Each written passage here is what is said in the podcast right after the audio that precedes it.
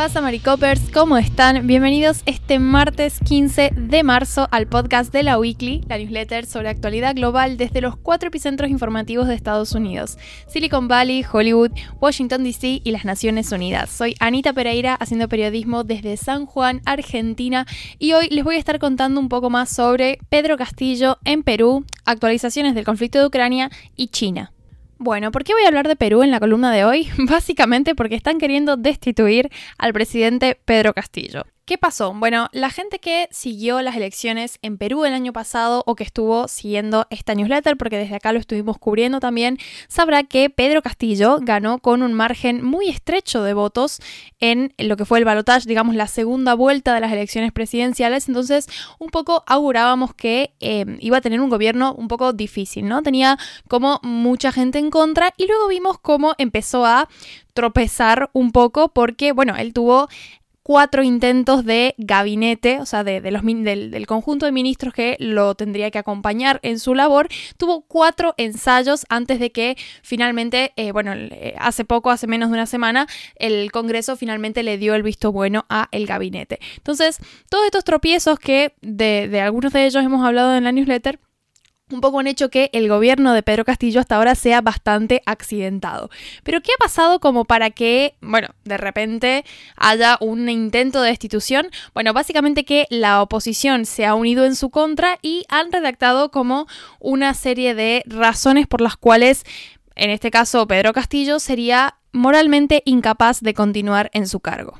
¿Qué es esta cuestión de moralmente incapaz? Bueno, la Constitución de Perú tiene un inciso en el artículo número 113 en el que le reconoce al Congreso la facultad de declarar la permanente incapacidad moral o física para separar al presidente de sus funciones públicas. Entonces, en esta ocasión lo que hemos visto este jueves ha sido como la oposición dentro del Congreso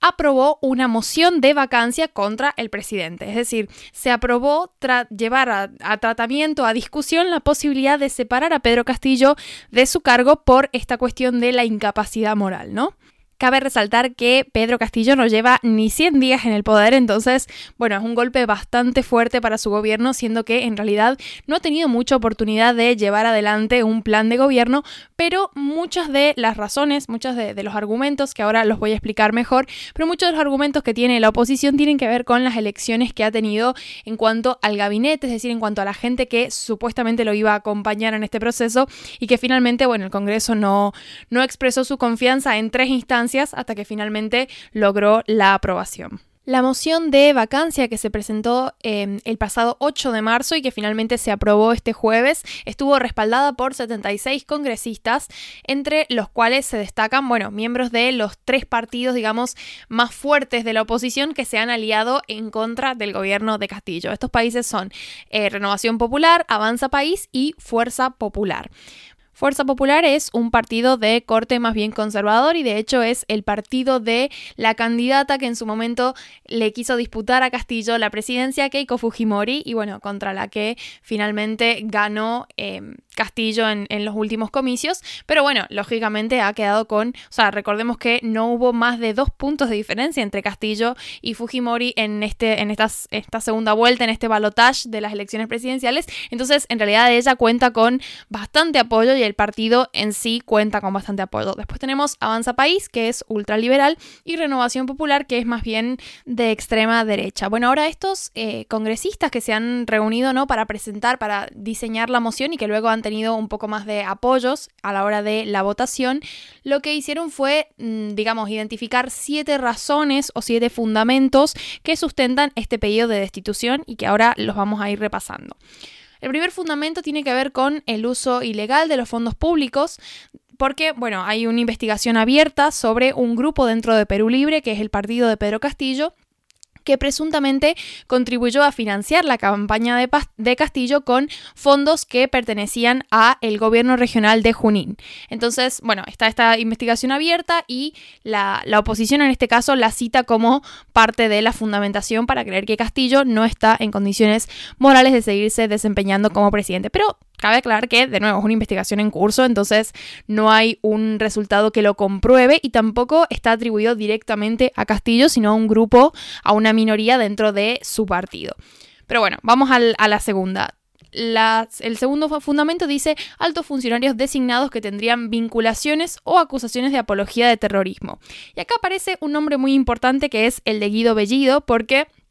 bueno, fue uno de los intentos de nombramiento que tuvo Pedro Castillo, porque bueno, él en su momento lo quiso designar como presidente del Consejo de Ministros y la respuesta que tuvo fue muy, eh, digamos,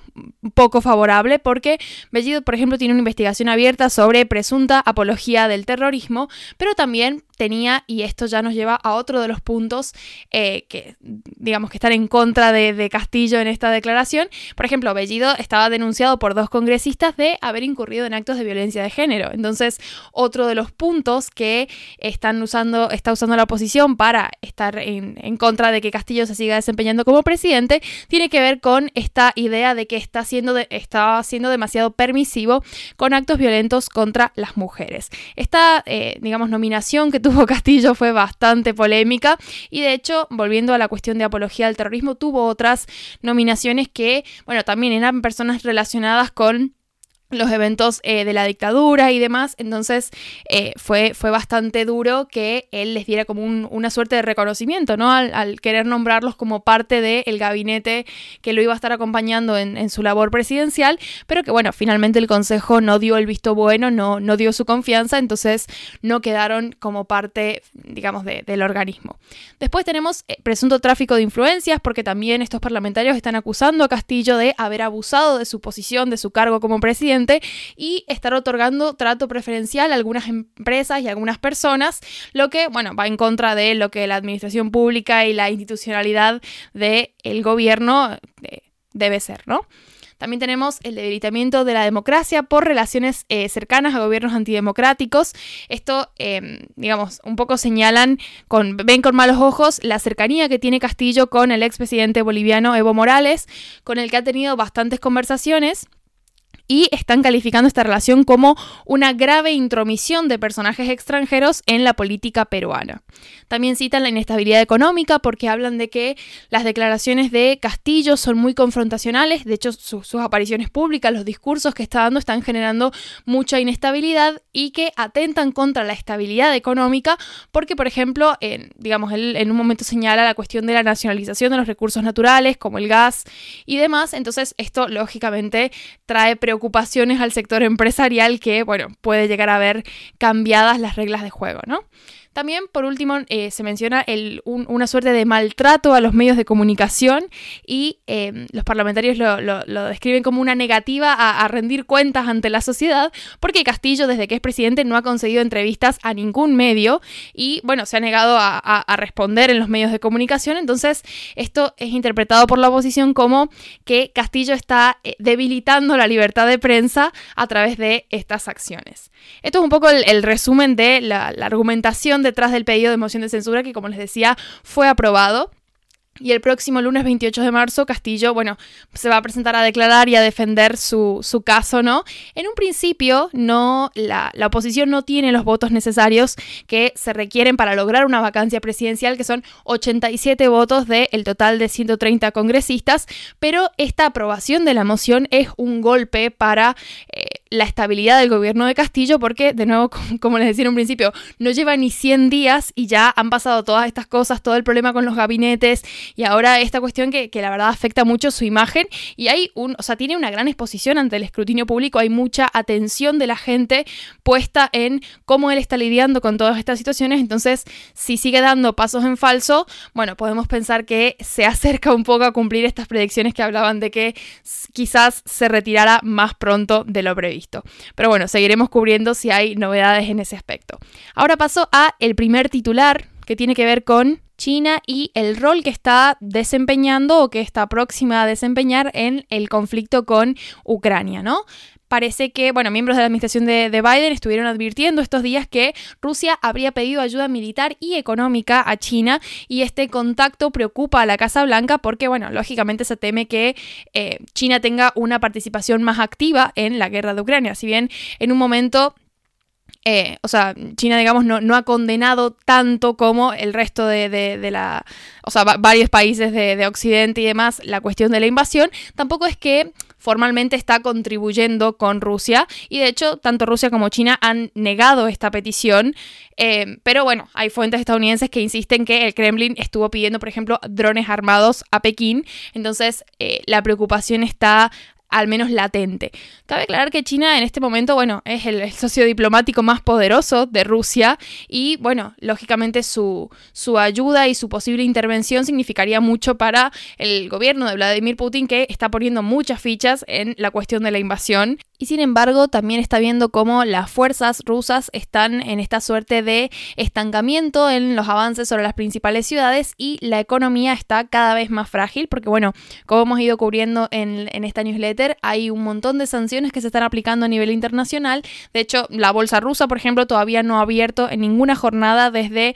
que la invasión arrancara el, el pasado 24 de febrero. Entonces, es una situación económica bastante problemática para Rusia, no solo a nivel militar, porque como decía, no se están logrando estas conquistas, sino también a nivel económico y, y, con las consecuencias que esto puede tener para los, los habitantes de Rusia. Mientras tanto, delegaciones de China y de Estados Unidos se reunieron en Roma este lunes durante seis horas para, eh, bueno, un poco hablar de este, este gran tópico, ¿no? Esta, la, guerra en Ucrania como parte de la conversación, un, un eje clave. Y, bueno, aunque no está muy claro si el representante estadounidense estuvo hablando en particular de esta petición de armas a Rusia, sí está claro que la intención de Estados Unidos es de disuadir a China de otorgarle asistencia a Putin, especialmente a nivel de armamento. Así que bueno, pendientes de eso y los paso a el último titular que también tiene que ver con China, más específicamente con cómo provincias y ciudades de este país estuvieron anunciando medidas drásticas esta última semana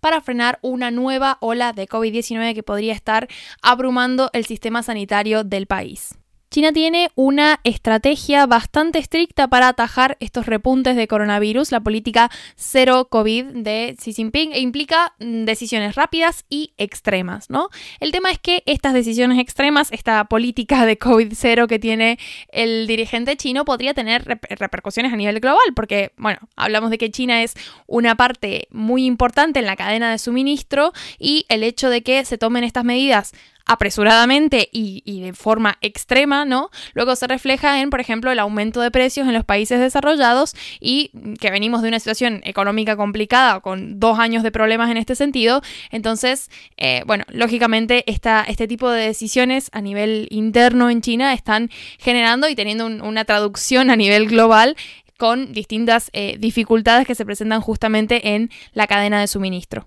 ¿Cómo funciona la política de coronavirus cero? Bueno, básicamente un solo caso en una fábrica puede hacer que la fábrica cierre completamente y que nadie pueda salir hasta que las autoridades puedan testear a los presentes y esto hace que, bueno, se ralentice muchísimo el trabajo y la producción en este contexto y bueno, luego vemos cómo estos cierres de fábricas o de puertos tienen implicaciones directas en la producción y en el transporte de mercancía que finalmente repercute en los mercados de Europa y de Estados Unidos.